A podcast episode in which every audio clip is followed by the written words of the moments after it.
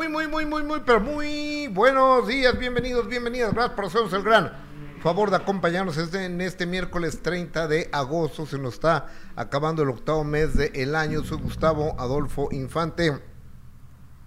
Eduardo Verástegui se enoja con los medios de comunicación. Aclara rumores de posible gira de RBD para el año que entra. Mateo Obregón, nuestra compañera periodista, rompe el silencio ante la desafortunada muerte de su hijo Paco. El grupo Fuerza Régida, víctima de un ataque armado en las carreteras de México. A un mes del fallecimiento de su madre, Andy Legarreta, Andrea Legarreta, le dedica unas palabras.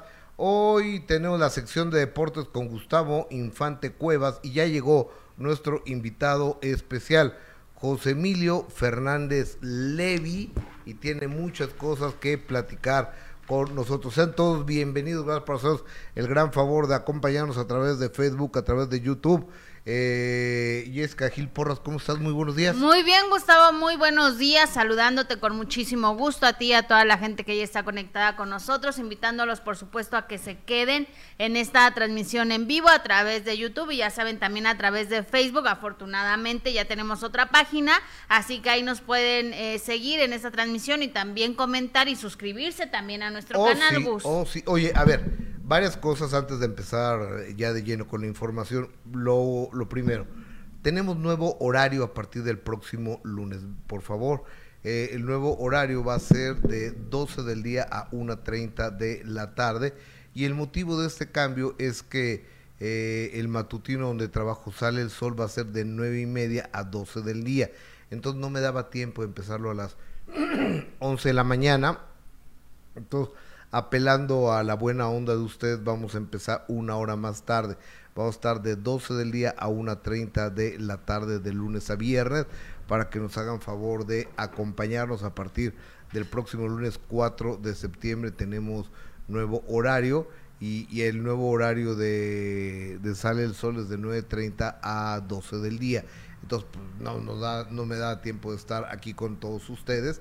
Y bueno, hay que darle respeto tanto a Sale el Sol como a, este programa y hay que dar respeto a ustedes en especial, al maravilloso público que siempre nos hace favor de acompañarnos. Ojalá nos puedan acompañar, Gus, a las 12 así del día, ¿verdad? Así, va a ser, con el favor de Dios así va a ser. Y eh, les queremos decir que tenemos una nueva página de Facebook, porque la otra sigue castigada, tenemos casi medio año castigados en Facebook, entonces tomamos la decisión de sacar una nueva página que es esta, es Gustavo Adolfo Infante y les pido, ya sin el TV, les pido que nos hagan favor de seguirnos. Así es. Para, eh, ahí estamos total y absolutamente a sus órdenes. Así es, ahí mm. los esperamos. Oye. Ay, qué bueno que pusimos lo de Facebook porque nos están preguntando a través del chat. Oye, rápidamente, ahorita ya está José Emilio Fernández Levy, ahorita vamos a platicar con él. Estuve en Sonido de Libertad la, la noche ayer en esta premier de la película que produce Eduardo Verástegui, también la actúa Eduardo Verástegui, eh, en Plaza Antara. Y te quiero decir que vi gran mm. parte de la película. No la quise ver completa porque es una película que quiero ver con mi familia, quiero ver con mi esposa. Entonces, eh, la temática es por demás fuerte, es por demás alarmante, es por demás escalofriante, te sacude, o sea, te agarra como espectador así y, y te hace así en la cabeza, en el corazón, en la conciencia y te das cuenta el grado de perversión el grado de, enfermedad, el grado de maldad, el grado de miseria, el grado de mezquindad, el grado de asquerosidad de algunos infelices, de algunas redes internacionales del tráfico sexual de menores de edad. Y como siempre, la la cuerda se revienta por lo más delgado. Lugares como México, como Honduras, como El Salvador, pues es eh, los lugares perfectos para que eh, este tipo de cerdos, este tipo de malnacidos, eh, hagan, hagan de las suyas. Yo es la primera vez que estoy en una sala, llena la sala y un silencio sepulcral, sepulcral. No más oyes. Ay Dios, la gente, qué fuerte, la gente llorando. está, ajá. La, la, la gente llorando. Es una historia bien contada, bien realizada, sumamente cruda, que, que la hacen ficción a través de, de la pantalla del cine, pero que está ocurriendo ahorita. En ese instante está ocurriendo en Acapulco y está ocurriendo en Cancún triste. y está ocurriendo en la Ciudad de México y está ocurriendo bajo los puentes del periférico y está ocurriendo en Naucalpan y está ocurriendo en Iztapalapa y está ocurriendo en Netzahualcoyotl y en Chimalhuacán y en Huizquilucan y, y- y- y en muchísimos y, y en muchísimos lugares Tristemente. donde hay además eh, personas que han hecho un negocio redondo de esto y, y hay dos ciudades anclas en esto.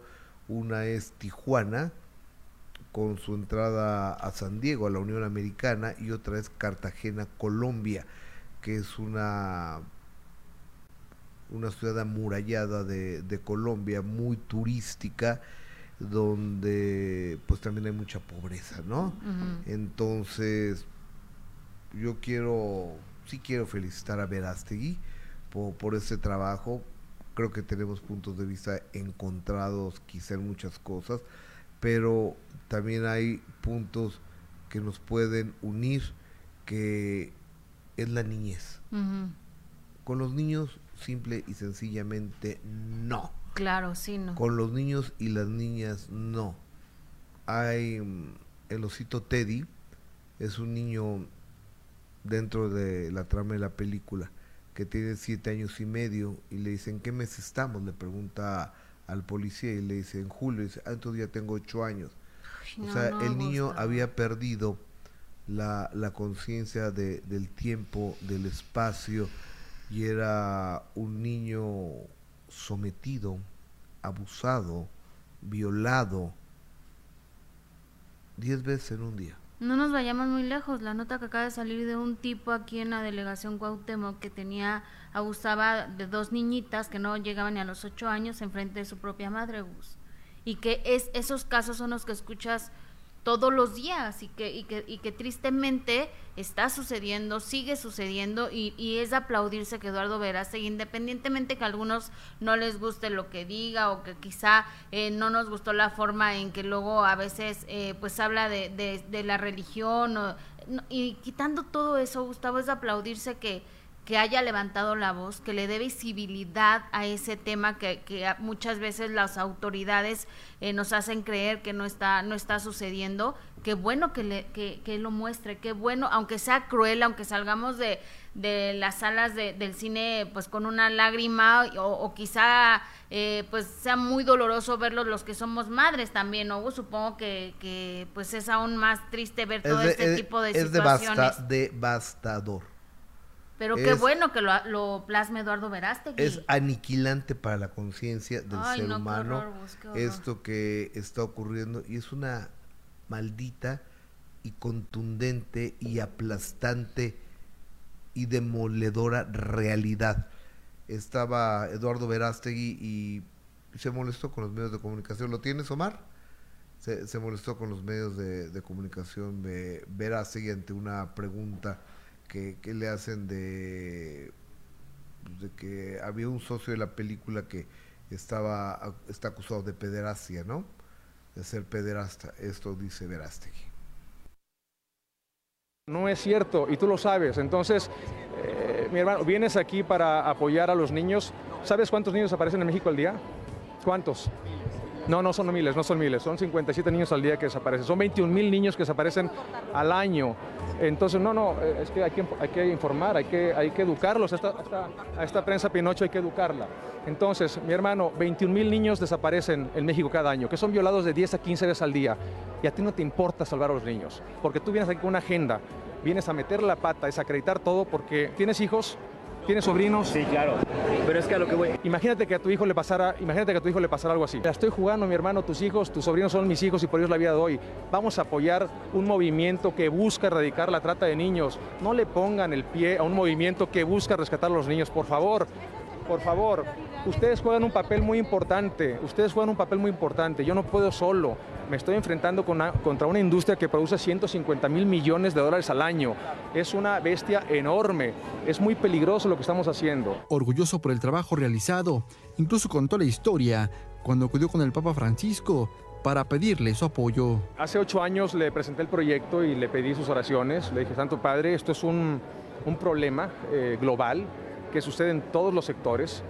En el sector político sucede, en el sector religioso sucede, en el sector nuestro sucede, es donde más sucede.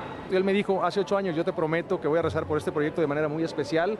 Gracias por hacer, eh, eh, por involucrarte en un proyecto que busca convertirse en un movimiento que busca erradicar la trata. Esto porque después de ocho años de trabajo, ocho años de trabajo por dos horas de su tiempo, que es lo que dura la película. Esta película se convirtió en la número uno en Estados Unidos en su estreno el 4 de julio, ganándole a Indiana Jones, a Misión Imposible. Toda la gloria a Dios. De verdad que estoy viendo un milagro, estoy viviendo el, el Mexican Dream con el American Dream juntos. No es cierto, y tú lo sabes. Eduardo, Eduardo Verástegui la noche de ayer en, en Cinemex Antara les quiero decir que yo quedé sumamente impresionado con esta película, sumamente impresionado. Y, ojalá la vayamos a ver, no porque me interesa que tenga una gran recaudación en taquilla, eso a mí me da lo mismo, sino porque yo creo que debe de tocar las conciencias de los seres humanos, de las autoridades, y que a los niños hay que cuidarlos. Y como siempre, repito, las la cuerda se revienta por lo más delgado que es la que es la pobreza. Me da mucho gusto en otro orden de ideas darle la más cordial de las Gracias por invitarme. Un placer estar contigo. A este joven José Emilio Fernández Levi. ¿Cómo estás, José Emilio? Bienvenido a tu casa. Todo bien, muchísimas gracias por la invitación. Vamos todo bien con la marca. Eh, eh, Avis, ¿sí? Es Avis, sí. Avis, Avis. ¿Y, ya, dónde lo puedo encontrar? Todavía no salimos a la venta. Estoy en el último proceso para que todo quede perfecto y que la gente se enamore de mi marca. Pero ya pronto, en octubre, noviembre, ya estoy eh, a la venta. Pero pues mientras pueden encontrar contenido en mi página de Instagram que es AvisMX. Ah, así tal como dice. ¿Así? con doble, eh, con Y, doble, S. Y MX al final. Y AvisMX. Ahí me encuentran en mi qué, qué, prendas va a haber, José Emilio Fernández? Ahorita vamos a salir con hoodies, que son sudaderas, con playeras y posiblemente con pantalones, como de mujer y de hombre, de, los dos. ¿Y ahí se ha ido todo tu dinero? Ahí se me ha ido toda la inversión de todo lo que recibo o lo que sea. Ahí estoy invirtiendo en, este proyecto que ojalá sirva y funcione. Yo, yo tengo varias preguntas en otro orden de ideas que, que hacerte. Y lo primero que, te tengo que preguntar, sé que la relación con tu papá, con el Pirru, es distante. Es distante, bueno, no hay. O sea, no, no, hay relación. No, no hay. ¿Es verdad que el Pirru está amenazado por Ángel, la pareja de Ana Bárbara, o eso no lo tienes, no lo sabes? Pues no, no, no sé. O sea, probablemente sí, no, no lo dudo. Yo creo que al momento que mi papá desesperado fue a salvar a mi hermano Chema de, vivir allá. Yo creo que Ángel se preocupó, ¿no? De que mi papá saliera a decir las verdades de cómo cuidaba a su hijo y todo eso. Entonces yo creo que sí pudo haber algún tipo de amenaza entre Ángel y mi papá, no lo dudo. ¿Quién, es, ¿quién es Ángel? A ver, vamos a ubicar a, la gente en tiempo y espacio y realidad de quién es quién el, joven que está aquí con nosotros tiene 19 años. 19 años. 19 años. Es hijo de mi adorada Mariana Levy, hijo de José María Fernández Pirru.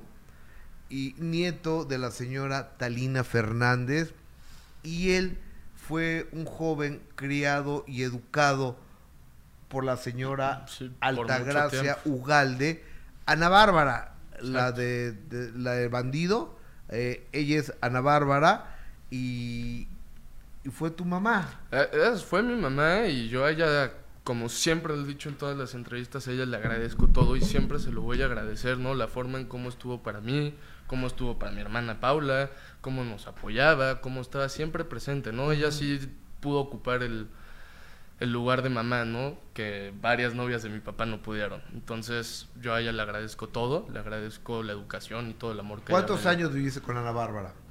Si no mal recuerdo, fueron de los 11 meses que me agarró bien. O sea, chiquito, recién nacido, pues. Recién nacido. Ella me daba mamila, me daba Ajá. todo. Hasta creo que 5 o 6 años estuve viviendo con ella. Ya después mi papá se separó y bueno, me fui yo a Los Cabos y ella siguió viviendo en Cancún. Ok, y después tú seguiste viendo a Ana Bárbara con alguna Sí, frecuencia. con frecuencia cuando ella venía a México, bueno, más viviendo en Cuernavaca, ¿no? Que la ciudad me quedaba 40 minutos, Ajá. venía a todos sus conciertos, ella estaba yo como su mini manager ayudándolo en lo que Ajá. necesitaba. Siempre, siempre tuvimos muy buena relación. Ok, ¿en qué momento te empiezas a separar de la señora Ana Bárbara? Realmente fue cuando yo me di cuenta lo que Ángel, cómo trataba a mis hermanos. A mí no me parecía nada, ¿no? No solo a Cheme, también a Emiliano. A Jerónimo, pues sí, lo trataba medio mal, pero no tanto. Yo creo que como es el más chiquito y el que más cuidó y el que más crió desde muy chiquito, yo creo que a él sí le agarró cariño, pero a Chema y Emiliano no. Ok, Chema, ¿qué edad tiene? Chema tiene 16 años. A, a ver, eh, no, no, no, nomás va- vamos ubicando.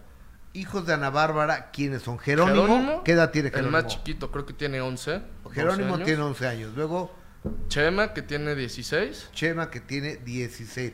A ver, Jerónimo es hijo de, Rayleigh. Y de hijo de Rayleigh y Ana Bárbara. Y tú lo quieres como un hermano. Sí, igual, igual que Emiliano. A los dos siempre los he querido como mis Ok. hermanos.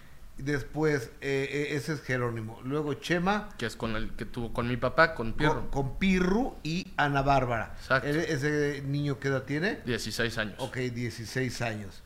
Luego tú, que tienes 19. 19. Y luego Paula, que es Paula, ¿qué edad tiene?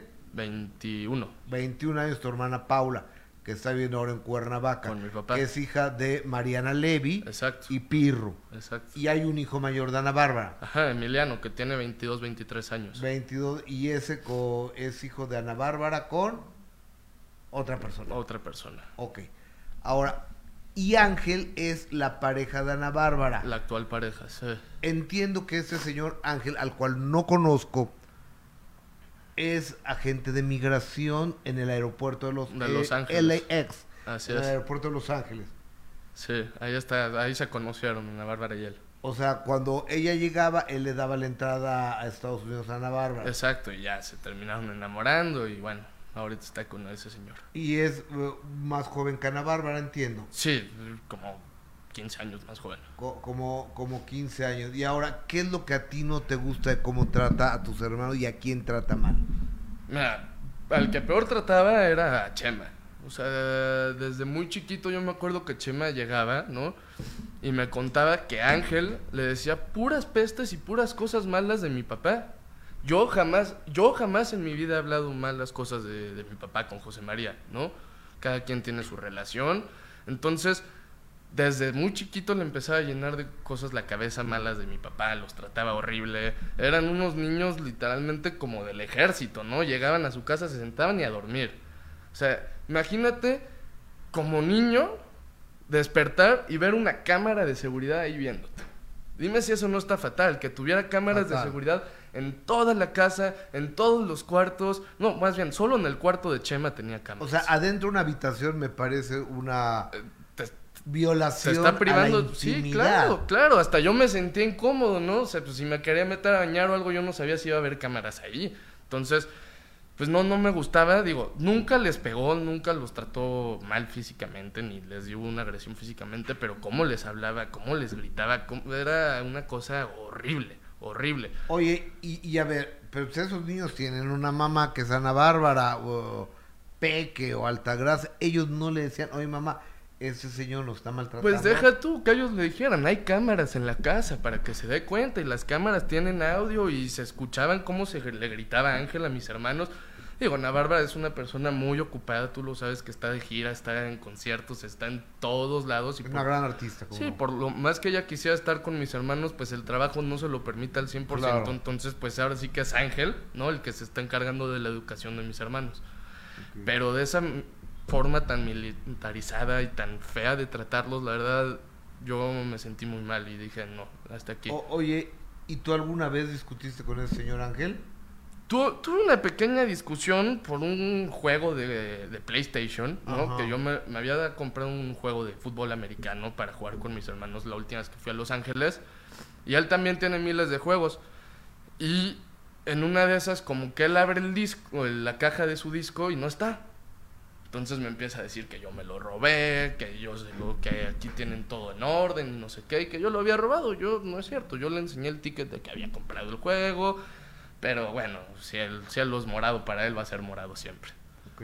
Y ahí tuviste una discusión y fue la única. Fue la única discusión. Yo nunca quise tener una gran relación con Ángel, ¿no? O sea, siempre estuve distanciado de él, nunca tuvimos una gran relación él y yo. Oye, ahora, ¿cuál es la relación? Porque entiendo que Chema, tu hermano que tiene 16 años, ya dejó de vivir en casa de Ana Bárbara. ¿Es cierto eso? Sí, es totalmente cierto. Ahorita está viviendo en Cuernavaca, en casa de mi papá. Mi papá fue por él a, a Los Ángeles. Se cruzó de Tijuana y literalmente casi, casi ni, ni le avisó a Ana Bárbara, porque Chema le marcó llorando a mi papá, diciéndole, ya no puedo vivir con él, ya no puedo. Entonces, pues desde ahí fue todo lo que mi papá tuvo que hacer por él, por ir por él. Fue por él, se lo trajo, Se lo trajo. está viviendo Está viviendo en Cuernavaca con él y con mi hermana Paula. y no quiere saber nada de este. Supóngome yo o pregunto. Su- supongo yo también, ¿no? Que no quiere saber. Yo no tengo tanta comunicación con Chema como ¿Por para qué? po- Porque ya sabes, mi papá a mí me toma como el peor el hombre del mundo, entonces pues no, no deja de tener... Pe- pero ¿qué has hecho para que Pirro te tome, te tome así? Pues que él piensa que yo lo corrí de la casa, ¿no? Que yo metí todos los papeles y todas las cosas para que él se saliera. Entonces, como que desde ahí él me agarró un tipo de odio. Entonces, como que está enojado y a lo mejor y decepcionado porque él asegura y afirma que yo lo corrí de la casa. Pero no fue así. Pero ¿por qué te llevas mal con el Pirro? No, no, ve- te lo tengo que preguntar Sí, no, no. con respeto, la, la neta, si quieres Sí, platicarlo, no, ¿no? te platico. Yo, yo encanto de platicarte. Yo con mi papá siempre había tenido una relación increíble, ¿no? Ajá. O sea, le gustaba el póker, yo aprendí a jugar póker para poder jugar con él. Que le gustaba el Cruz Azul, ahora yo le voy al Cruz Azul, ¿no? Entonces, siempre tuve una muy buena relación con él hasta que fui creciendo, ¿no? Y cuando realmente empiezan a haber choques y peleas entre él y yo, fue cuando Paula corrió, fue cuando mi papá corrió a Paula de la casa, ¿no? Me quit- A, a tu hermana a- Paula, a mi hermana es Paula. dos años mayor que tú. Exacto, me quitó a mi compañera de vida, a mi hermana, yo no, no, no se lo podía perdonar. Le dije, ¿cómo es posible que tú... ata-?" O sea, no lo corrió como tal, ¿no? Le dijo, si no me firmas la casa, no te voy a dar esto, no te voy a dar esto, no te voy a dar esto, tú pagas tu escuela, tú pagas esto. Entonces, pues Paula dijo, entonces, ¿para qué me quedo vivir aquí? Si no voy a tener nada. Ella agarró y pues fue por sus rumbos. ¿Y a dónde se fue Paula? Paula estuvo con mi abuela Ajá, un con tiempo Talina. y después se independizó y estuvo viviendo con una amiga. Ajá. Y ahora regreso con tu papá. Ahora regresó con mi papá. ¿Y por qué regresó Paula con tu papá? Pues no sé, o sea, yo, yo digo que a lo mejor y con la amiga ya no está bien y pues no sé, quisiera pensar que es para tener otra vez el amor de mi papá y estar cerca de él, no, no sé. O- oye, a ver, entonces, eh, por un lado tenemos una relación distante con tu papá, pero nomás distante, eh, o sea, no hay problema mayor. No, no hay problema, o sea, yo no le tengo ningún odio, ningún enojo, solo que ahorita estoy distanciado porque pues las formas en cómo se terminaron las cosas no me gustaron para nada, ¿no? El desafanarse tan rápido de mí y decir, bueno, ok, ya me voy, el vaciar toda la casa, llevarse los muebles e irse y estar yo solo. Y, ok, ponle, yo me quedé en mi casa para cuidarla y protegerla y que nadie tomara posesión y que los bienes de mi mamá estuvieran bien protegidos.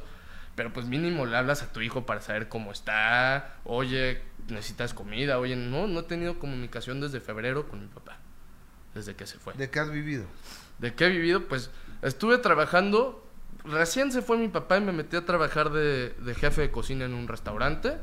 pero no fue como un puesto bien, nada más era, yo estaba sustituyendo al jefe de cocina original y después estuve trabajando en otro lugar de barman y ya después, este, después de tanto tiempo como que peleando el rollo de la herencia y eso, con mi abogada llegamos a encontrar una solución de que nos dieran una, una pequeña mensualidad para poder sobrellevar las cosas y poder vivir porque pues todos sabían la situación de Paula, sabían mi situación, pero esa mensualidad a mí no me alcanza para nada porque yo me hago responsable de la casa pago mantenimiento, agua, gas, luz, mi comida. La de Cuernavaca. La de Cuernavaca, la de Sumilla. Yo me tengo que hacer cargo de ¿Y es una casa grande? no, la conozco. Sí, sí, sí, sí, está, grande. Tiene su alberca, tiene su jardín y eso es todavía más pagar al jardinero para que esté presentable la casa siempre, para que esté en buenas condiciones. ¿La rentas la, no, la, no la puedo rentar porque, pues, aparte, mi papá dejó un adeudo bastante grande, ¿no?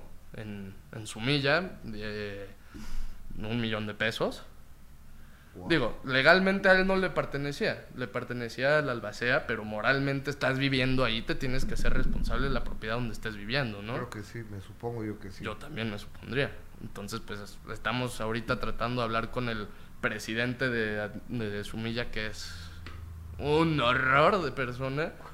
Horror, horror, horror. O sea, ayer tuve, estuve hablando con él, ¿no? De, oye, ¿sabes qué? Yo quiero pagarte pero no te puedo pagar tanto y aparte, ahorita yo no tengo servicios de, de sumilla, o sea, yo no tengo agua, me cortaron el agua, yo me tengo que bajar a abrir las puertas del fraccionamiento, o sea, no tengo servicios y me está cobrando algo que no me está dando. Entonces, bueno, es un tema en el que estamos ya tratando de solucionar. Ok. Y tu hermana está viviendo en Cuernavaca, pero no en Sumilla, en otra No en Sumilla, con mi papá. Ok, y tampoco hay relación tú con ella, no hablas con no, Paula. No, con, Paula sí, sí, sí tengo relación. Ajá. Hasta la fecha, digo, estamos en el mismo pleito de la herencia, entonces yo soy la que le comunica todo y le dice, oye, ya hice esto, oye, ya moví acá, oye, necesito que vengas a firmar. O sea, tenemos, tenemos muy buena relación ella y yo. ¿Y para cuándo se va a destrabar ese asunto? Pues yo, yo le calculo ya poquito tiempo, ¿no? Ya estamos nada más eh, esperando a arreglar este tema de la de la, de la deuda y ya, cuando se arregle ya se pone en venta la casa y se reparte el dinero que todavía hay. Ok, que todavía hay, o sea, ya queda poco. Pues sí, queda poco, ya sabes, varias personas han aprovechado de, de la herencia de mi mamá. ¿Quiénes son las varias personas? Pues es que no lo tengo así como tal en un papel que me diga tu papá robó esto o alguien robó esto, pero pues se ve, ¿no? Cuando ves los estados de cuenta, cuando ves todo, pues se ve que falta dinero. Qué barbaridad. Bueno, ahora vayamos a, Los Ángeles ahora. O sea, ya acabamos con el área Cuernavaca. Ahora vayamos a, Los, Ángeles. Este señor eh, Ángel me encuentro yo y por eso ayer nos volvimos a contactar porque dije que todo el mundo le tiene miedo a esta señora. Es, todo es lo mismo que yo pienso. Todo el mundo le tiene El único que habla eres tú. Sí, claro, porque todas las personas que también sienten lo mismo que yo y sienten ese tipo de injusticia y coraje hacia esa persona, me dicen, oye, sal y di, esto, sal y di el otro. ¿Y por qué no sales tú? ¿Por qué no vas y tú hablas y tú dices las cosas que has vivido? O sea, prácticamente yo soy el único que ha salido a hablar. El único, el único que se agarró los pantalones y dijo, ya basta. Porque a mí me dicen, e, es que di eso y por qué no me lo dices tú. Exacto. O sea, yo cómo voy a decir algo de un señor al cual que no, conoces, no conozco. Exactamente, exactamente. Yo estoy de acuerdo contigo y también a mí me gustaría que todas las personas que lo conocen realmente y saben quién son y han convivido más que con una comida ahí toda fingida, ¿no? De que, ay, Ángel es el hombre perfecto que salgan a hablar y que digan lo que está pasando y que digan la verdad de las cosas, ¿no? Pero todo el mundo le tiene pánico, comunicadores, personas que trabajaron, familiares, o sea, todo el mundo le, le, ¿Le, tienen miedo? que porque dicen que es muy rudo, que es muy violento, que... Bueno, si me pasa algo ya saben quién fue. De plano, no, no, todo, espero que no. Tocamos para que, que porque él tiene instrucción militar y que no, no sé, no, no, lo, no si tenga instrucción militar, no tengo idea. Ni yo, pero todo el mundo le tiene miedo y a mí la verdad me parece que nos deberemos unir. También para hacer entrar en razón a Ana Bárbara, porque yo a ella la amo muchísimo, la amo como mi mamá. Y la verdad, sinceramente, se está aprovechando de Ana Bárbara. O sea, como un policía de migración puede tener un Corvette, puede tener un Tesla, tiene una casa de 4 millones de dólares. O sea, ¿cómo, cómo, cómo es posible? Y, y, esa no casa de cuadra. 4 millones de dólares es de Ana Bárbara. Pues creo... la- a mí me dicen Mira, que no- la puso su nombre. Es lo mismo que yo sé. No te quiero afirmar porque yo no estuve ahí, yo no estuve en el proceso, pero es lo mismo que a mí me han dicho, que esa casa está a nombre de Ángel. Y todas las cosas que tiene él son porque las ha comprado Ana Bárbara. En Beverly Hills, la en casa. Beverly Hills. Entonces, pues también se está aprovechando un poco de, de ella, yo diría. Pues, puede ser. Ojalá- Puede, ser que sí. Ahora, yo al hablar con la familia llego a un común denominador que nadie le hablan a Bárbara. Los hermanos no le hablan, la mamá no le habla, el papá no le habla. O sea, Yo no le ustedes- hablo. Ustedes no le hablan. Ni siquiera mi hermano Chema le habla. O sea, sí, cuando viene Ana Bárbara a su show y así, se ven. Pero mientras tanto no se hablan. Y estoy seguro que el, el común denominador es Ángel. Es él. Es el que hizo que se distanciaran todos de, de- de Ana Bárbara. Oye, pero no ha golpeado a tus hermanos. No, no que yo sepa, pero creo que una vez sí estuvo a punto con, con mi hermano Emiliano cuando, cuando... Porque Ángel ofendía mucho a Chema, ¿no? Le decía groserías y le decía cosas y creo que una vez Emiliano le dijo, ya basta, ¿no? O sea, a mi hermano no le hablas así, no sé qué. Y Ángel lo corrió. Entonces ahorita Emiliano, para acabar, está viviendo con las muchachas. Emiliano, de 22 Pero años, De 22 años está viviendo. se fue a vivir con la con Martita y Katy, que son las que llevaban 18 años trabajando con Ana Bárbara y que casualmente también ya se fueron. O, o sea, ya no están las nanas de Ana Bárbara y de, y de ustedes, están viviendo en su casa y el herma, y el hijo mayor de Ana Bárbara Está fue viviendo- corrido de la casa. Por, por Ángel, ni siquiera por Ana Bárbara, por Ángel, y ahora está viviendo con, con las muchachas. Híjole, yo creo que esto es un foco rojo para para alguien que debe poner atención en lo que está pasando. Exacto, que no se deje cegar por el amor. En su vida, ¿no? Yo, yo le estimo mucho, yo siempre le voy a deja- desear lo mejor a Ana Bárbara, Ajá. pero me gustaría que se diera cuenta, ¿no? Que abriera los ojos y que dijera, ok, si mis muchachas se fueron, si mi hijo Chema se fue a vivir con su papá, si esto no sé qué, bajarle esto, déjame- perdón, déjame- pues quiero bajarle eso, quiero bajarle eso, pe- perdón. Tarato. Eh, eh, eh, es, es que quería, que, quería leer, leer lo- lo- los, Los comentarios. comentarios. del público. O- oigan, y mis lentes ya los perdí. No, si estoy peor cada día. Yo, ya, ya perdí hasta los lentes, fíjate, fíjate nada más. Este, oye, te, te ayudo a quiero- leerlo si quieres. Quiero, quiero hacerte dos preguntas. Dime. Si Ana Bárbara. ¿En el baño estarán? Si Ana Bárbara ve este programa, que lo va a ver porque alguien se lo va a sí, mandar, seguramente. ¿Qué le dirías a Ana Bárbara? Pues primero que nada, perdón por estar diciendo estas cosas de Ángel, pero la verdad a mí ya no se me hacía nada justo para mi hermano, sobre todo que es menor de edad y que no tiene todavía la voz para poder hablar y para poder defenderse de él. Perdón, pero a mí ya se me hacía necesario que también ella abriera los ojos y se diera cuenta de con quién está, cuál es su pareja y también decirle que yo siempre la voy a amar, que siempre le voy a agradecer todo lo que ella hizo y que yo sí la sigo considerando como mi mamá. Ok. Ahora, yo, yo te preguntaría, si Ángel viera este programa, ¿qué le mandas a decir al señor Ángel? Al cual, repito, no lo conozco. ¿Qué le mando a decir a ese señor Ángel? Nada, pues que ya se vaya, ¿no? Que deje a mis hermanos en paz, que dejen a Bárbara en paz y que se vaya a hacer su vida y que encuentre un trabajo digno que le paguen bien. Si es lo que él quiere, ¿no? Vivir la vida de lujo, pues que se ponga a trabajar y no estar de mantenido por, por Ana Bárbara. Ok. Ahora, ¿a tu papá hay algo que decir? ¿O, No, no. o esperemos que el tiempo... No hay nada que decir, esperemos que el tiempo lo arregle, esperemos que pues él agarre la onda, yo agarre la onda y bueno, si en su momento llega a haber una, re- una relación otra vez, pues estaré bien y si no, pues no. Yo, yo sé que puedo salir por mi cuenta solo y voy a, voy a hacerlo, estoy 100% Ok, seguro. José Emilio, la relación que tienes con tus tíos, yo entiendo que la herencia está dividida, supongo yo, en partes iguales. Coco Pato y, los, mis hijos, hermanas y los yo. hijos de Mariana y obviamente tú. ¿Cuál es la relación que tienes con Pato y Coco? No, la, la verdad es que muy buena. Con Coco tenía como un poco de enojo porque ya sabes, llega Funalito y te dice, no, pues es que Coco se robó esto. Llega otro y te dice, es que esto hizo Coco mientras fue al basea. Entonces yo le tenía rencor y enojo hasta hace poquito que fui a comer a la casa con ellos y le dije, oye, a ver, explícame. Cuentas. Cuenta qué pasó. Y ella me explicó todo, me lo comprobó, me dijo que no, que no era cierto, que todo eran cosas inventadas por, pues, por mis familiares, ¿no? Entonces, pues yo con ellos tengo una excelente relación, a Pato lo quiero muchísimo, él siempre ha sido un gran apoyo. Sé en que es todo. tu tío consentido, ¿no? Es, mi tío consentido, es mi carnalito, es, es, es un tipazo, lo quiero mucho y pues ahorita estamos pues tratando de vender todo ya para, para empezar otra vez desde cero. Oye, y, y, y con Coco ya las cosas bien. Ya las cosas bien, ya limamos todo lo que te- se tenía que limar, estamos muy muy bien.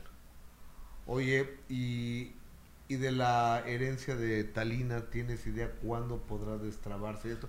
Porque estás esperando dos herencias. La de tu mamá de hace 18 años 18 años o 19 años y la de mi abuela que es y- reciente. y la de tu abuelita. Mira, la de mi abuela no creo que haya tanto problema, ya todos somos mayores de edad, entonces no se mete el tercero, que es el que siempre arruina las cosas. Entonces, pues ahora sí que nada más esperar a que se vendan las cosas y ya se va a finalizar esto. Oye, ah, eh, No, la de mi mamá, estamos ahorita en la tercera etapa, que es la penúltima, ya estamos a punto de acabar, nada más estamos tratando de resolver el adeudo de, de Sumilla y ya, nada más con eso ya empezamos otra vez a recibir ese dinero y ya voy a poder empezar mi vida, ¿no? Entrar a universidad, bueno, universidad voy a entrar con el dinero, ¿no? oh, claro, eh, Claudia Vega, buenos días. Pues no juzgarlo, se necesita hablar lo que está viviendo y está pidiendo ayuda a gritos. Un abrazo, pronto se va a resolver, te dice. Gracias. Carolina Smith, inteligente, chavo, me cae bien, a mí también me cae bien. La, la verdad. Mireya Barceló, tienes buena pinta, además tiene 19 años solo. Carolina Smith es buen chico, yo lo quiero adoptar. No, tampoco anda, tampoco anda adoptándose, ¿eh? Marga, este, Mireya, yo también, pero vivo en España, Carolina. Ah, España me gusta. Ponte a estudiar y deja de andar en chismes, dice Ruth. Eso que- haré, eso haré. Voy a empezar a estudiar en enero derecho, pero o actuación, cualquiera de esas dos. Estoy todavía decidiendo qué, qué estudiar. ¿Qué? ¿Entre qué y qué? Entre actuación Ajá.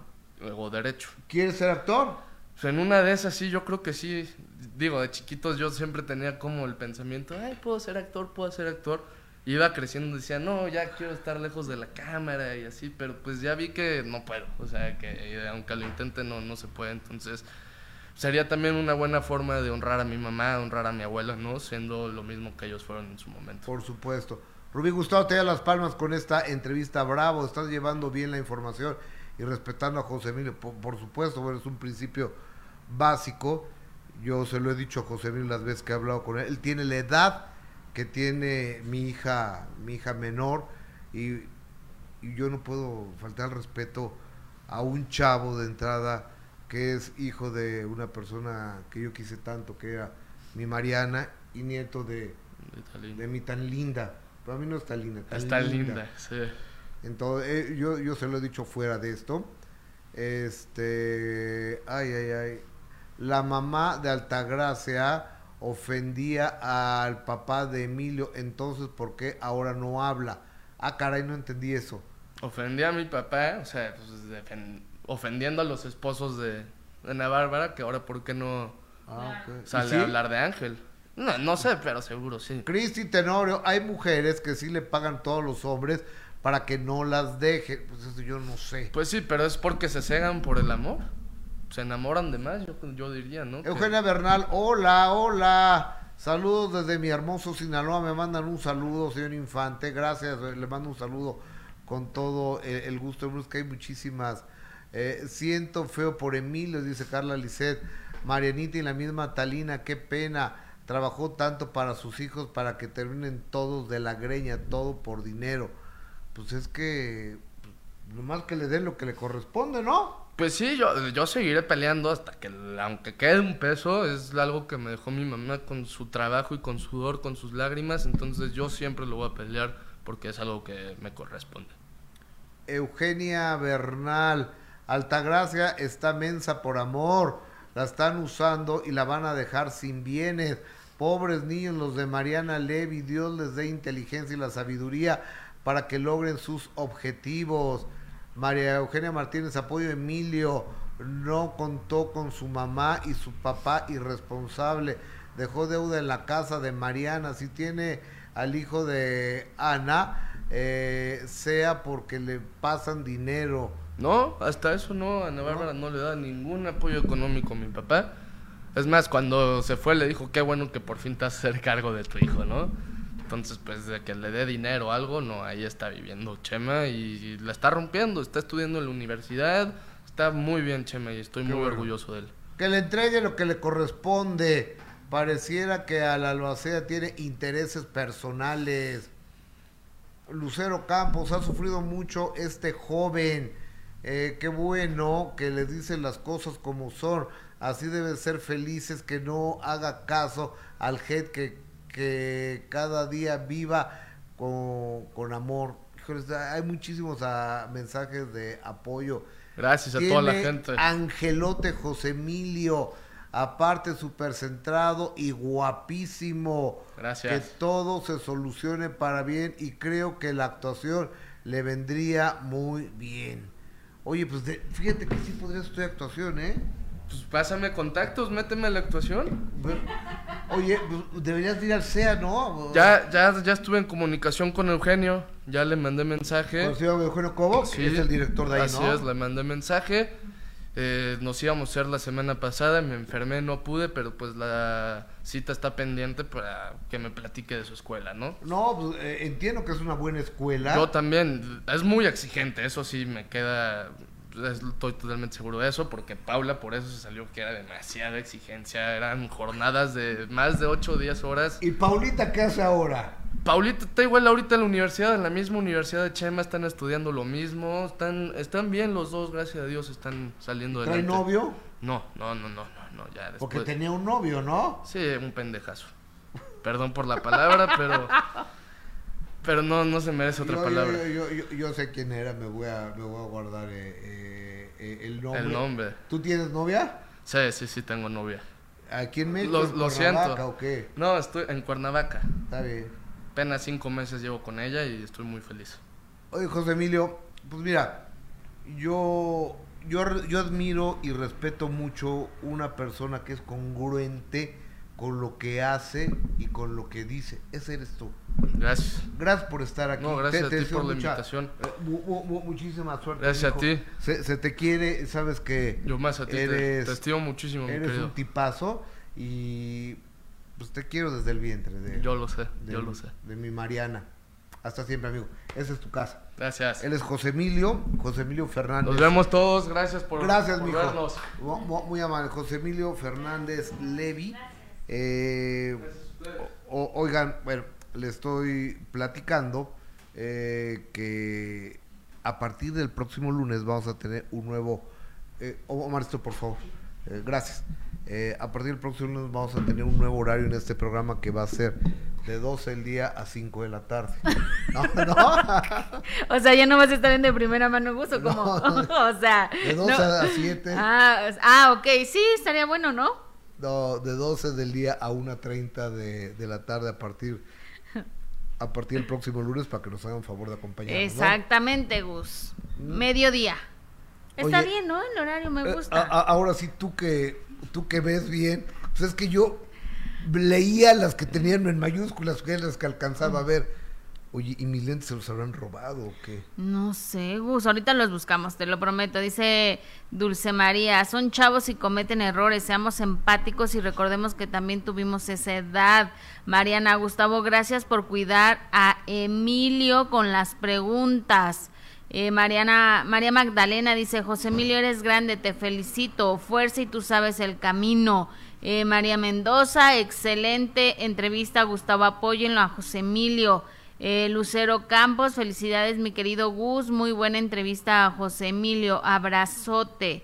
Oigan, hay muchos comentarios, muchas gracias, dice eh, Eli Cruz, le mando un gran beso como mamá que tiene a su hijo lejos, seguro Marianita está al pendiente de sus hijos. Ay, sí, ojalá. Eh, Flor Estrella, den su like, tú muy bien, Flor, gracias por, por apoyarnos. Dice Cristi Tenorio, qué bueno que su hermana ya está estudiando. Eh, Carolina, me encanta este chico, es muy suelto y lo quiere la cámara. Esperemos que salga adelante. Ojalá que sí y que así sea y que pueda cumplir ese sueño de, de ser actor. Dice Gina Romero, actor o conductor, Emilio, eres muy agradable. Eh, Mariana, jaja, Gus, estás como las abuelitas, ya me robaron. Es que no encuentra sus lentes, pero ahorita se los vamos, se los vamos a buscar. Eh, Juanita Reta dice, soy tu fan. Carolina, me cae súper este chico. Ana Cisneros, guapo y muy inteligente y siempre acompañado de su santa madre. Que Dios lo cuide y estudie y se prepare. Eh, Claudia, exactamente, tienes que honrar la memoria de tu madre, una gran actriz y una gran mujer. Exactamente, así es como debe de ser. Y bueno, también hay que respetar que él tomó la decisión de, de hablar de esta situación y lo quiere hablar por, por, por sus hermanos, por cuidar a sus hermanos y está en todo su derecho. Alberto, moderador, dice una exclusiva más de Gustavo. Alberto, te mando un beso. Ariel dice un chico muy maduro. Ahorita los buscamos, Cus. Mientras, mientras yo leo los comentarios, vente. Ahorita los buscamos. Estoy buscando mis lentes, ¿eh? vengo. Ahorita los buscamos, Gus, vente. Ya, Ana Karen, excelente entrevista, Gus. Siempre tuvo, tuve dudas de los hijos de Ana Bárbara. Luz Elena Emilio es buenísimo comunicador. Oiga, muchas gracias por todos sus, sus comentarios. Ahorita los buscamos. Tengo cara de angustia. Es Yo que- leo los comentarios hoy, no te preocupes. Ahorita buscamos tus Sí, lentes. Es que sí traía yo lentes. O sea, traía lentes antes Ay. de... Bueno, ahorita los buscamos, Gus. ¿Qui- ¿Quién sabe? Miren, aquí está la cajita, pero está ¿No los dejaste en el camerino? Puede ser. pues, en una... En una, En una de esas, ¿no? Eh, En una de esas la, la dejé en mi, en mi cabeza. Ahorita que Dan le mando Lo- un mensajito a Omar a Lo- ver si lo- nos hace el favor. Lo, que pasa es que ustedes sabrán que vivo en el entre el camerino Ajá. eh, y esta oficina y el foro son, son los tres lugares donde vivo. Así es. Entonces no hay tanto pierde donde puede estar, pero están perdidos. Ay, Gus. Eh, eh, pero pero están perdidos. Oye, pero hay que recordarle a la gente que el sábado tenemos una cita, ¿no, Gus? Tenemos una cita a las 9.30 de la noche, ya en el horario original del Minuto Cambió Mi Destino, de 9.30 a 11 de la noche. Y él nació en un pueblito de Texas y se hizo un cantante internacional a base de talento. Su nombre es Bobby Pulido.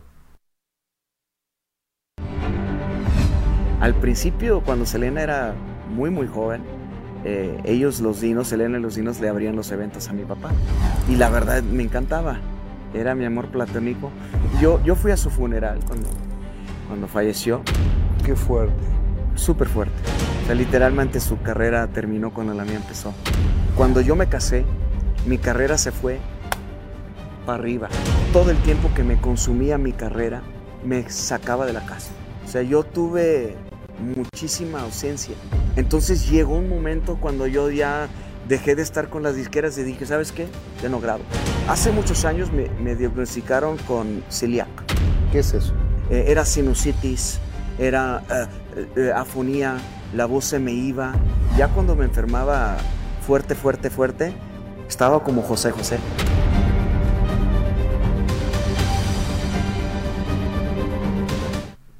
Señor Bobby Pulido este próximo sábado 9.30 de la noche a través de Imagen Televisión para que nos hagan favor de acompañar. Les va a encantar esta entrevista. Sí, está buenísima. Fíjate que yo que era fan de Bobby Pulido cuando empezó, yo desconocía muchas cosas, por ejemplo, de esa relación con, con Selena, con Selena, como se dice, o sea, yo no la conocía.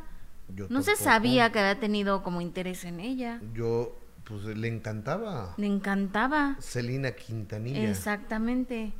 Oye, hablando de este programa, fíjense que ayer se los voy a comentar, no a manera de queja ni, ni, ni nada. Este, pero sí quiero comentárselos. Ayer de, ven que les dije, no, pues nos tenemos que ir porque ya nos están esperando para hacer el minuto cambió mi destino eh, los dos carnales. Entonces ahí, ahí voy, este, primero me, Gustavo, ya estamos todos listos, ahí voy corriendo, ¿no? Llego, pues, había dos sillas para pues, dos invitados. El grupo se llama como Los, dos. carnales. Entonces estaban las dos sillas y, y me, me marca Jess que me dice, oye Gustavo, que son cuatro, quieren entrar cuatro. Pues, ¿cómo van a entrar cuatro? Pues, son los dos carnales. Y no, pues es que dicen que son cuatro los músicos, entonces que quieren entrar. Pues sí, también la banda del recodo son 17 y entra Poncho, ¿no? Exacto, así, tal cual lo dijiste. La, la MS son 19 y entran este... Los dos cantantes. Gualo y Alan.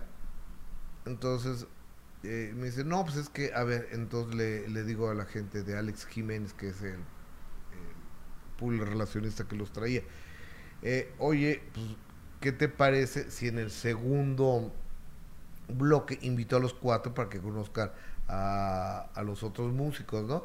Ah, ok, perfecto.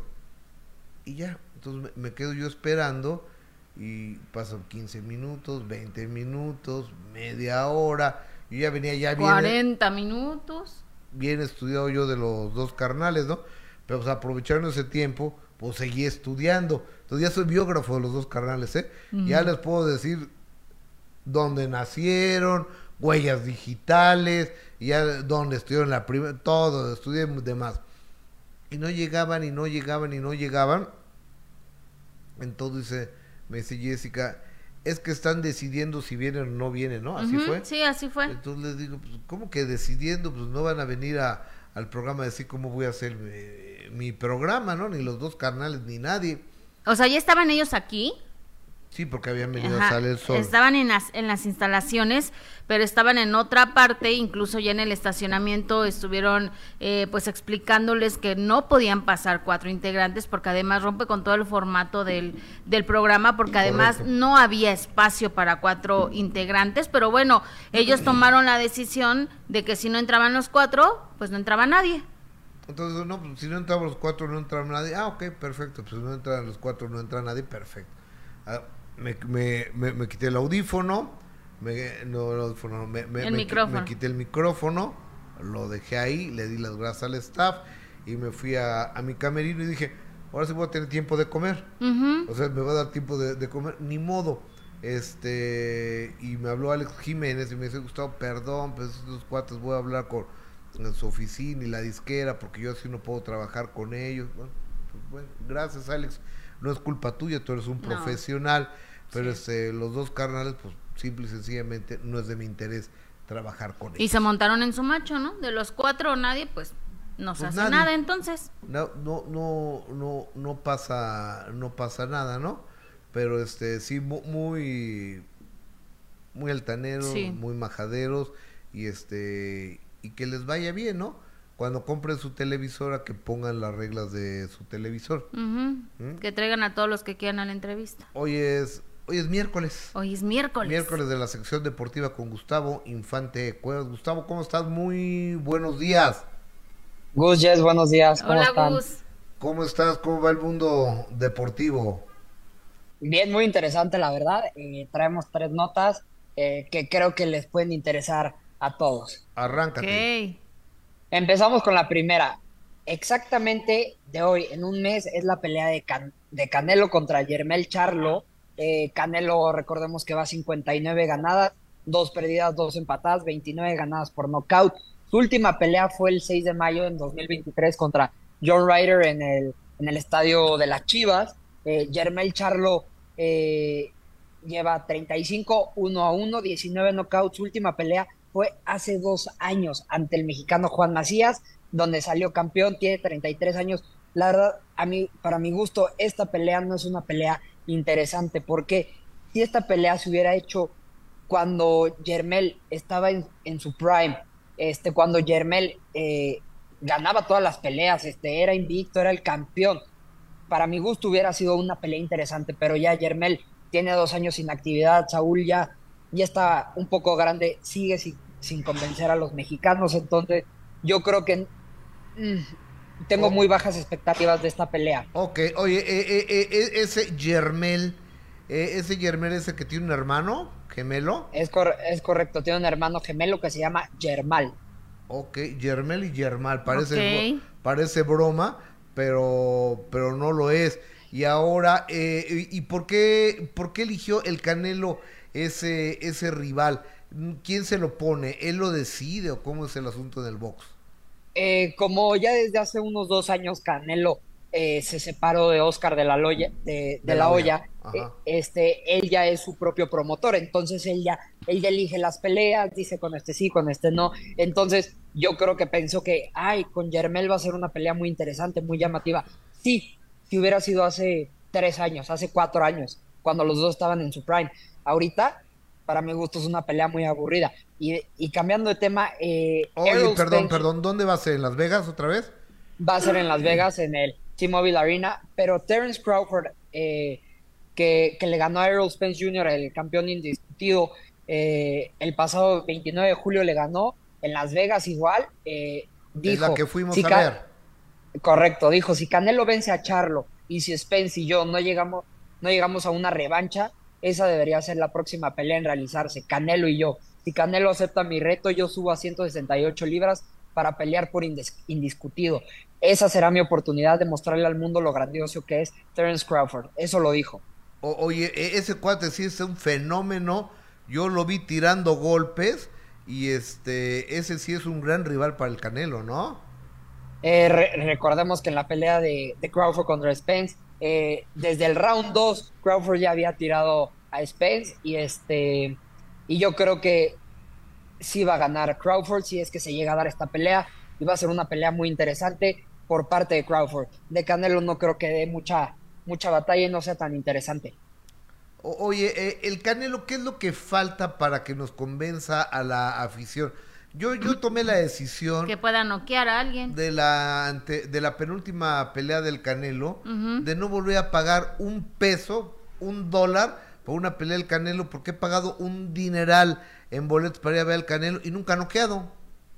Claro, mira, eh, para mi gusto Canelo tuvo un muy mal comienzo. Eh, Televisa le infló muchísimo la carrera, infló Sí. muchísimo a- al Canelo, a Saúl Álvarez. Entonces yo creo que desde ahí a la gente no le parecía que lo estuvieran inflando, inflando, inflando, inflando. Y para rematar, no noquea una pelea.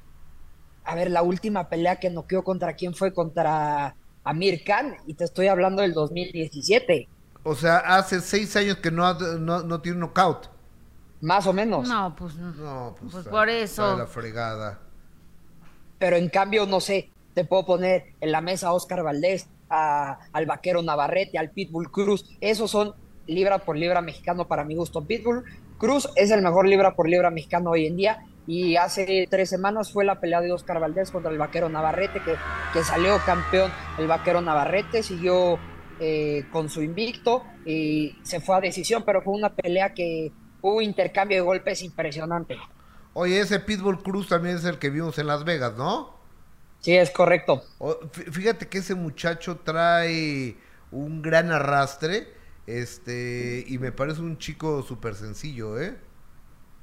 Sí, es un gran, un gran boxeador y, y no lo digo yo, lo dice Mike Tyson, que es el, el único que se le parece a él.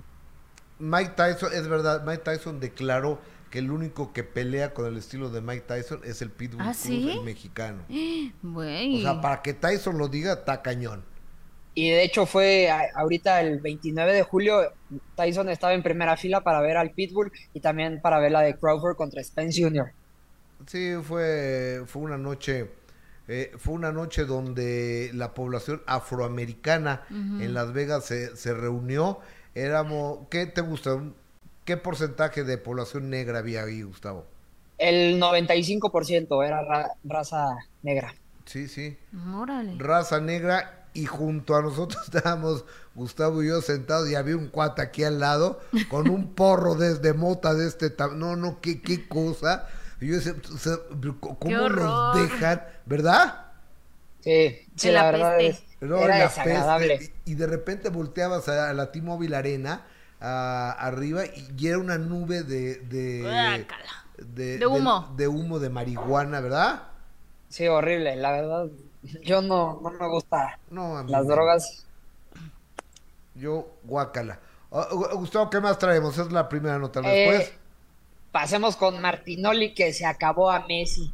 Dijo, Messi ha anotado más goles en unos cuantos partidos jugando para Miami que los que anotó en dos años jugando para el París. La liga francesa es una liga granjera, pero de perdida te pateaban, te presionaban, sabían defender. La MLS es una liga de quinta, en donde los defensas no existen, no defienden y solamente saben atacar. Messi bajó, bajó cinco escalones en su carrera para poder brillar. Es lo que dijo Martinoli y estoy totalmente de acuerdo con las palabras que dice Cristian, el mexicano. o sea, ¿sí crees?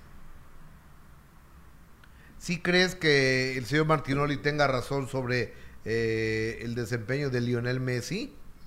Completamente, o sea, tú puedes ver fotos de, de Lionel Messi en Champions League desde el 2016 hasta el 2020, hasta, hasta este año, y todas las, las fotos de Messi son cabizbajo, triste, enojado. ¿Por qué? Porque no podía, a ver, claro que destacaba, pero nunca pudo hacer lo que él quería, siempre clasificar en la Champions League. Y estoy de acuerdo, en, en París mínimo está el Marseille, está el Mónaco, o sea, hay equipos de, de gran nivel de competencia, ni equipos europeos que están en la Champions League, pero Lionel Messi, la verdad, para mi gusto, hizo un, un desempeño deplorable en París. En 76 juegos nada más anotó 34 goles. Wow. Oye, pero en, eh, en el Inter de, de Miami, a Lionel Messi lo llevan como lo que es, como la gran estrella, la gran figura y pagándole carretonadas de dólares, ¿no? Mira, no es tanto lo que le pagan, le pagan 50 millones de, de dólares anuales por temporada. Nada más. A ver, no es tanto para él. En Arabia le estaban ofreciendo 200 millones por temporada. Entonces, le, le pagan poco, pero le, están, le ofrecieron acciones del club, le ofrecieron un porcentaje de Apple TV, le ofrecieron un porcentaje de las acciones de Adidas. O sea, la verdad, todo lo que le ofreció el Inter de Miami, este, a Messi es impresionante también. Le ofreció que en el Mundial, que Miami sea la sede de Argentina. Hijo, oye, ahora, ¿tú crees que Lionel Messi sea el deportista mejor pagado del mundo hoy por hoy? No, no lo, no lo es. Le ofrecen mucho, sí, mucho contrato. Ah, también le ofrecieron este, unos edificios para, para que él pueda este, empezar a hacer la... Ay, Viene raíces, real inmovi- estate. viene, viene raíces, pero a ver, vete con Cristiano Ronaldo, vete con Karim Benzema. Cristiano Ronaldo hoy en día gana 200, no, 150 millones de euros por temporada. O sea, es el mejor pagado cristiano.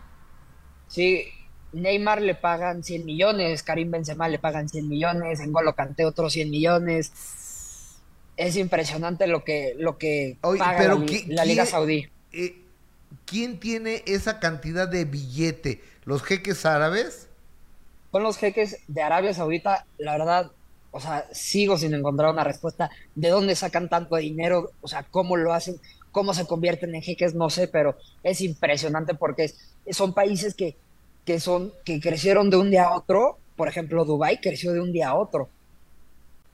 Sí, sí, sí, sí. Dubái es una eh, es un lugar donde se nota el billete. Abu Dhabi es un lugar donde en medio del desierto plantaron 180 millones de árboles, hicieron un este, mar. a- aparte del mar, hicieron una jungla en medio de- del desierto. En medio del desierto hicieron una una verdadera una verdadera jungla. Perfecto. Gustavo, ¿y tu tercera nota cuál es? Eh, bueno, eh, hablando de los equipos de Arabia Saudita, eh, es, existe una posibilidad de que entren ya a la Champions League. Entre los clubes árabes que podrían partici- participar se encuentran el Al Nassr de Cristiano Ronaldo, el Al Hilal de Karim Benzema, el Al Ittihad de N'Golo Kanté y el Al Ali de Roberto Firmino, clubes que son históricos de los más importantes en la liga local. Esto quiere decir que todo el movimiento que empezó Cristiano Ronaldo la temporada pasada y que todos lo llamaron, eres un loco por irte, ya estás viejo, estás acabado, todo lo que le dijeron, eh, yo creo que estaban en el correcto. ¿Por qué? Porque Cristiano Ronaldo solo fue el, el que se atrevió a irse y abrir las puertas de una liga desconocida. Y, yo creo que en unos dos, tres años máximo, eh, la Liga Saudí va a ser, eh, va a entrar en el top 3 de las mejores ligas del mundo. Perfecto, pues, está, obviamente está por verse eso, ¿no? Pero yo creo que, digo, está por verse porque no tenemos la seguridad, pero de que le han invertido un dineral es un hecho, ¿no? Sí, no, es, es impresionante el, dinero que, han soltado, eh, estaba leyendo, y, y en total han soltado como dos billones de, euros. Dios mío. O sea, irreal lo, la cantidad. Total, sí, no es... Total y absolutamente oh. irreal eh, esa cantidad de, de dinero. ¿Y lo sacarán a través de los sponsors, de los patrocinadores y del boletaje? Eh, no creo, porque no sé, antes de, que llegara Cristiano Ronaldo y abrir estas puertas, la verdad los patrocinios de la, de la Liga Saudí no eran, no eran muy conocidos, eran, eran patrocinadores locales. Eh, la verdad no sé de dónde saquen tanto dinero. Eh, hoy en día sí ya, por ejemplo, el Al Nazar, esta temporada, debido a que están llegando todos, debido a que llegó Cristiano Ronaldo, su movimiento es tan grande que ya de hecho Nike hace las, las playeras del Al Nazar, antes eran de, una marca que ni siquiera conozco. Perfecto. Oye, Gus, y, sobre la polémica, ¿tú qué opinas de, este director técnico que le dio un beso a la, a la portera? ¿Sí lo viste, Gus? El de España, ¿no? Sí, qué, tremenda polémica, ¿no, Gus? Eh, la verdad, no estoy de acuerdo. Eh, no sé si tengan una relación, eh, pero eso, o sea, tú como, como como directivo no puedes hacer eso y menos entregando un trofeo. Sí, no, Porque se me hace una, una falta de, educación, de hecho hasta un abuso. Claro, porque incluso hasta pasaron un video de ella donde no se ve, porque dice no se ve nada incómoda, pero según estaba leyendo iban a haber severos castigos para el director técnico por haber... Para Rubiales. Exactamente, Rubiales, gracias. No, bueno, eh, eh, esos imbéciles yo no sé qué, qué se creen, qué se sienten que pueden eh, eh, llegar el viejo degenerado este y, besar a una chica por sus pistolas en la boca. Gustavo Infante Cuevas, gracias, un cariñoso abrazo, Gus, bye. Gus, Jess, gracias. Gracias, Gus. Hasta luego. Nuestra sección deportiva con Gustavo Infante. Eh, este, hay rumores de que la gira de RBD se puede continuar hasta el 2024. Nada de que el 21 de diciembre del eh, se acabe en el Estadio Azteca, nada, que ya vieron el billete como les brilló tanto en El Paso, Texas, como en Houston, Texas. Entonces bueno, pues hay que seguirla. Eso dice. Oye, pero podría parecer lo más lógico, ¿no, Gus? Pues sí. O sea, podría parecer lo más, lo más lógico cuando estás viendo que está logrando de verdad eh, una locura el hecho de que después de tantos años regresan a los escenarios, regresan con los conciertos, regresan con una gira, donde unas presentaciones además donde se les ha visto muy bien, donde han ofrecido grandes conciertos y donde se ven muy contentos y, y obviamente esto les está dando resultados. Entonces podríamos pensar quizá como Luis Miguel, ya hasta se adelantó al 2024 para una gira, quizá también a lo mejor RBD podría pensar en esa posibilidad de que en el 2024 siguiera con estas presentaciones, pero pues... Eso es un negocio. exacto, es, más que nada es por eso, ¿no? Por ver por tu futuro.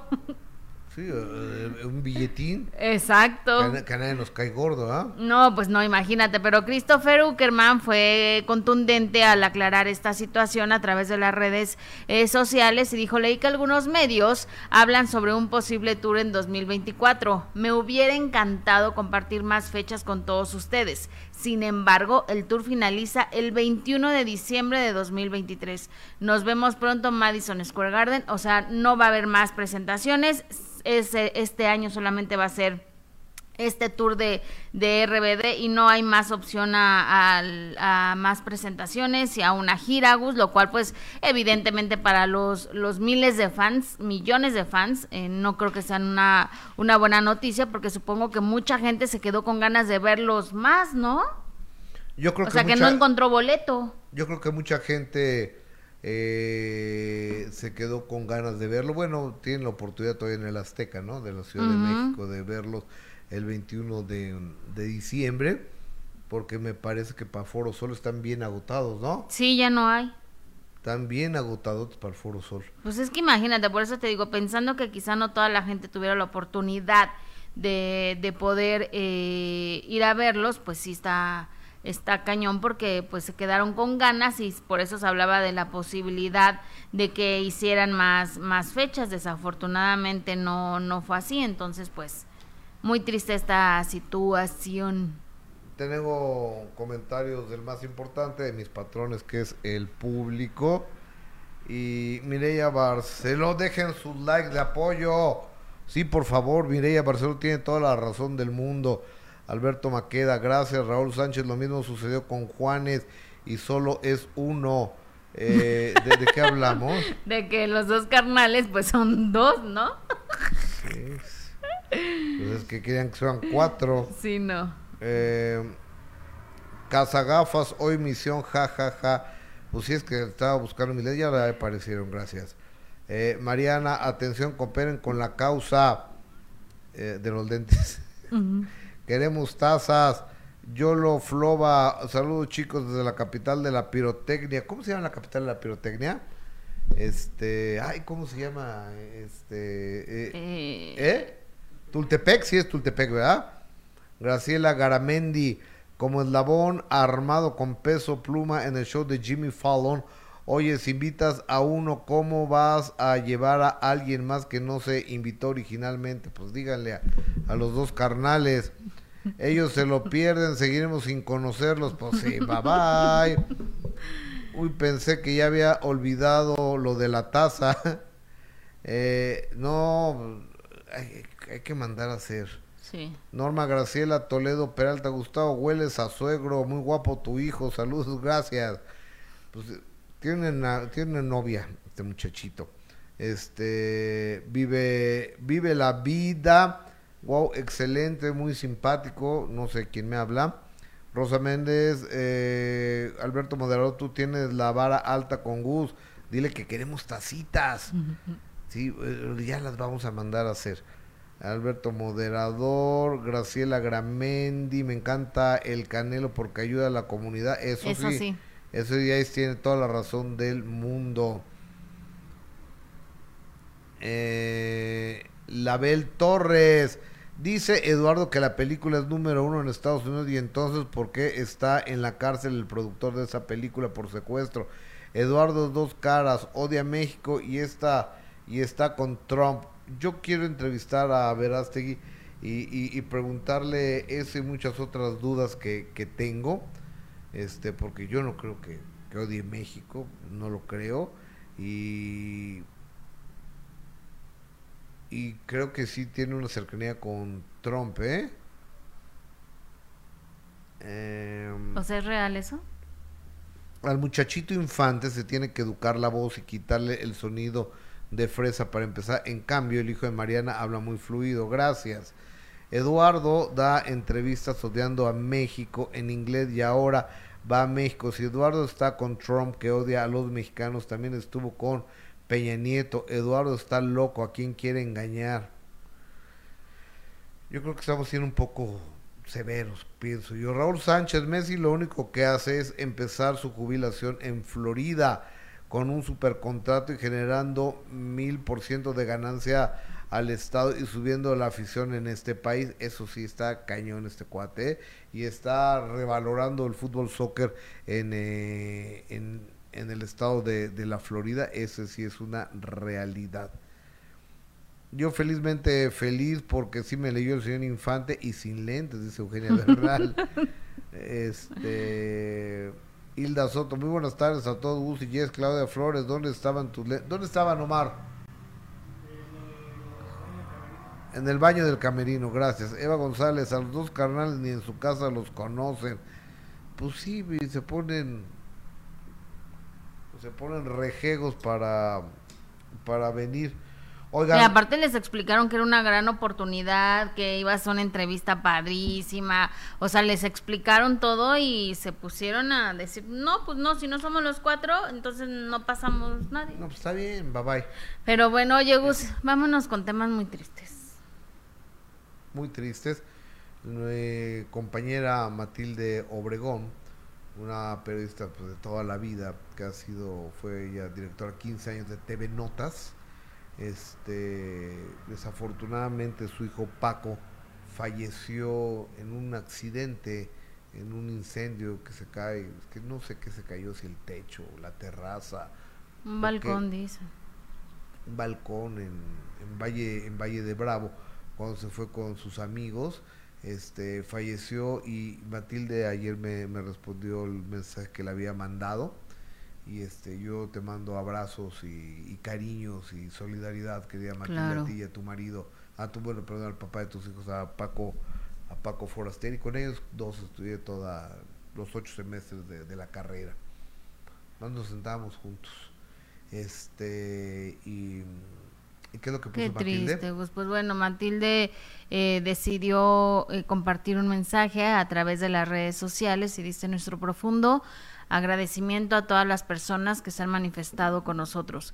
Afortunadamente somos una familia de fe que sabemos que nuestro amado Paco está lleno de luz y paz tomado de la mano del Creador. Gracias a nombre de Diego que ya está fuera de peligro por sus oraciones y enorme cariño.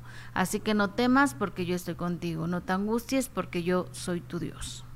Y bueno, firma la señora Matilde eh, Obregón que, que evidentemente Gus pues sí eh, se le agradece en este momento que, que también informe que su otro hijo que habían dicho que estaba eh, muy grave y en el hospital que ya está fuera de peligro lo cual bueno pues eso es una una noticia dentro de una buena noticia dentro de esto tan terrible que, que están viviendo y que están enfrentando el saber que, que su otro hijo pues está fuera de peligro no Gus?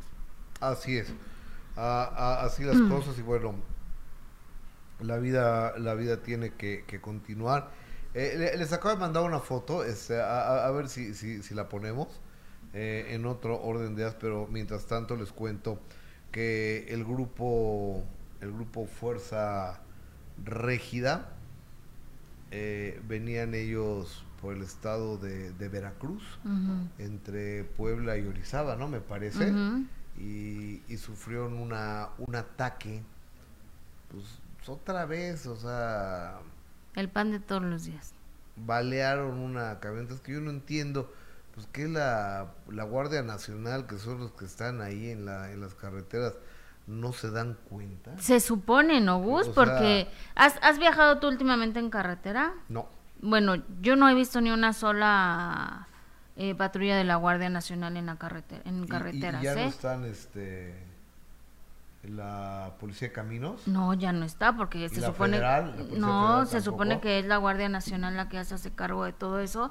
Pero bueno pues tristemente estas noticias de, de los ataques armados de, de la inseguridad en las carreteras de nuestro país es lo que vivimos también todos los días no y todos los días salen este tipo de noticias de, de hablando de precisamente de, de secuestros de asaltos en las carreteras de nuestro país. Y ahora le tocó a Grupo Regida que sufrieron un ataque de un grupo armado donde desafortunadamente uno, un personal de, de su seguridad eh, perdió la vida y ellos compartieron este mensaje donde dice que mandan Dice atentamente, queremos mandar nuestras más sinceras condolencias para la familia de nuestra eh, seguridad de México, el señor Morales. Gracias por todo lo que hizo por el equipo, se le extrañará. Por supuesto, Gus, es una noticia triste para, para la familia de este joven que desafortunadamente perdió la vida en este ataque armado al grupo Fuerza eh, Régida, ¿no? Se especuló primero que la agrupación había sido eh, la víctima y después eh, se informó que las autoridades aclararon que la camioneta en la que viajaba el staff de seguridad era la que había recibido varios impactos de, de, balas, así lo informó la Fiscalía General de Veracruz, donde cinco personas, wow, cinco personas iban en el, en el auto y, dieron la información de que había sido el personal del staff y no iban precisamente elementos de o integrantes del grupo Fuerza Regia es que mucha gente los ha criticado porque tienen falta de ortografía en este comunicado que suben a través de redes sociales. Ellos no son mexicanos, son mexicoamericanos o americanos mexicanos. Ellos son de San Bernardino, California. Entonces su lengua materna es el, inglés. Y, este comunicado pues, sí lo subieron con faltas de, ortografía. Ah, pero, pues es lo de menos, lo Lo sentimos, lo sentimos mucho. Y estaba viendo anoche Ciro y hoy en la mañana con Paco un cuate que era un parapentista, o sea, hacía parapente, se, se, aventaba y, y, volaba, venía en la, en la carretera y, de repente le empezaron a, echar este un rayo láser para descontrolarlo y sacarlo de, de la carretera y este cuate se siguió, se le cruzaron, casi atropella a uno de ellos, se siguió y le empezaron a disparar seis disparos a su camioneta uno le dio en la pierna y afortunadamente pudo llegar a, un hospital, le habló a, un, alguien que le dijo vete a tal hospital, llegó al hospital este y, ahí fue donde pues, lo entrevistaron y pues entre asustado, encabritado, enojado, pues con toda la razón del mundo. Claro. Eh, es que no es posible y fíjate, hoy en la mañana estaba venía yo para acá, entonces me suena el teléfono de una, de una periodista española preguntándome si, si sabía yo lo que le había pasado a, a Mónica a Mónica Pont. Entonces yo no tenía el gusto de saber quién era Mónica Mónica Pont no entonces eh, lo busqué Mónica Pont asaltada a punta de pistola en su casa en México. Esto lo publica Hola y lo publica en todo mundo. La actriz catalana se encontraba acompañada de su hijo Javier, Sagrera, de 19 años en el momento del atraco.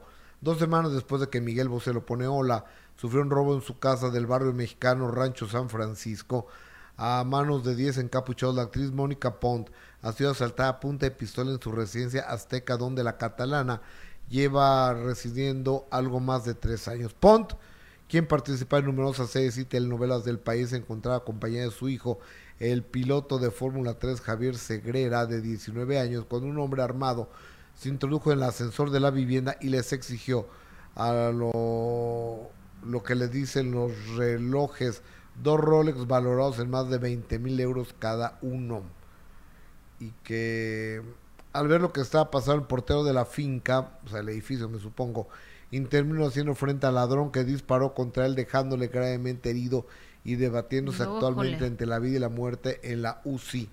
No sé qué sea la UCI. Por lo que Mónica ha pedido públicamente que se rece por él después del disparo. El asaltante volvió a pedir los relojes, por lo que la actriz y su hijo no dudaron en dárselos. Imagínate nada más aún con el susto el cuerpo, eh, en el cuerpo e intentando asimilar todo lo de Mónica, quien regresaba a pasar unos días inolvidables de vacaciones en Cancún. Junto a su hijo nació el matrimonio con la actriz, con el empresario Javier Segrera, ha sacado fuerzas de flaqueza, que ella venía, fíjate, en del aeropuerto de México hay bandas que se dedican a fichar a las personas que van llegando y si los viajeros llevan algún tipo de joyas o artículos de valor, tratan de seguirles para asaltarlos. Dios mío de la fregada, pues ¿no? lo de todos los días, Gus. Lo de todos los días. Pero eh, está de la fregada. Y aparte, independientemente, aparte de la incertidumbre, la inseguridad, lo que está viviendo en México, la imagen a nivel. Vuelvo a lo mismo. Si tú estás ahorita en Madrid viendo dónde vas a pasar fin de año, ¿vienes a México? No, por supuesto que no. Qué pues riesgo. te vas a Miami o te vas a Punta Cana o te vas a, a... cualquier otro lado menos a México. A donde sea menos a México. Eso le den la torre a, todo y, ojalá el Señor a quien... Ojalá que qué. Ojalá la persona que dieron... Esté este, bien, se recupere. Eh, ok. Qué plebe tan inteligente, al igual que su papá Junior Infante, dice Eugenia Bernal, de tal palo, tal así. Yo creo que la sección de, de Gustavo Infante va cada día mejor. Eh, muy buena la opinión de Gustavo Infante Cuevas sobre el caso Rubiales, un joven centrado, felicidades, sí, por supuesto. Este es un muchacho que va en quinto semestre de la carrera de, de comunicaciones. Eh, Claudia Flores, tu hijo muy bien, no hagas caso.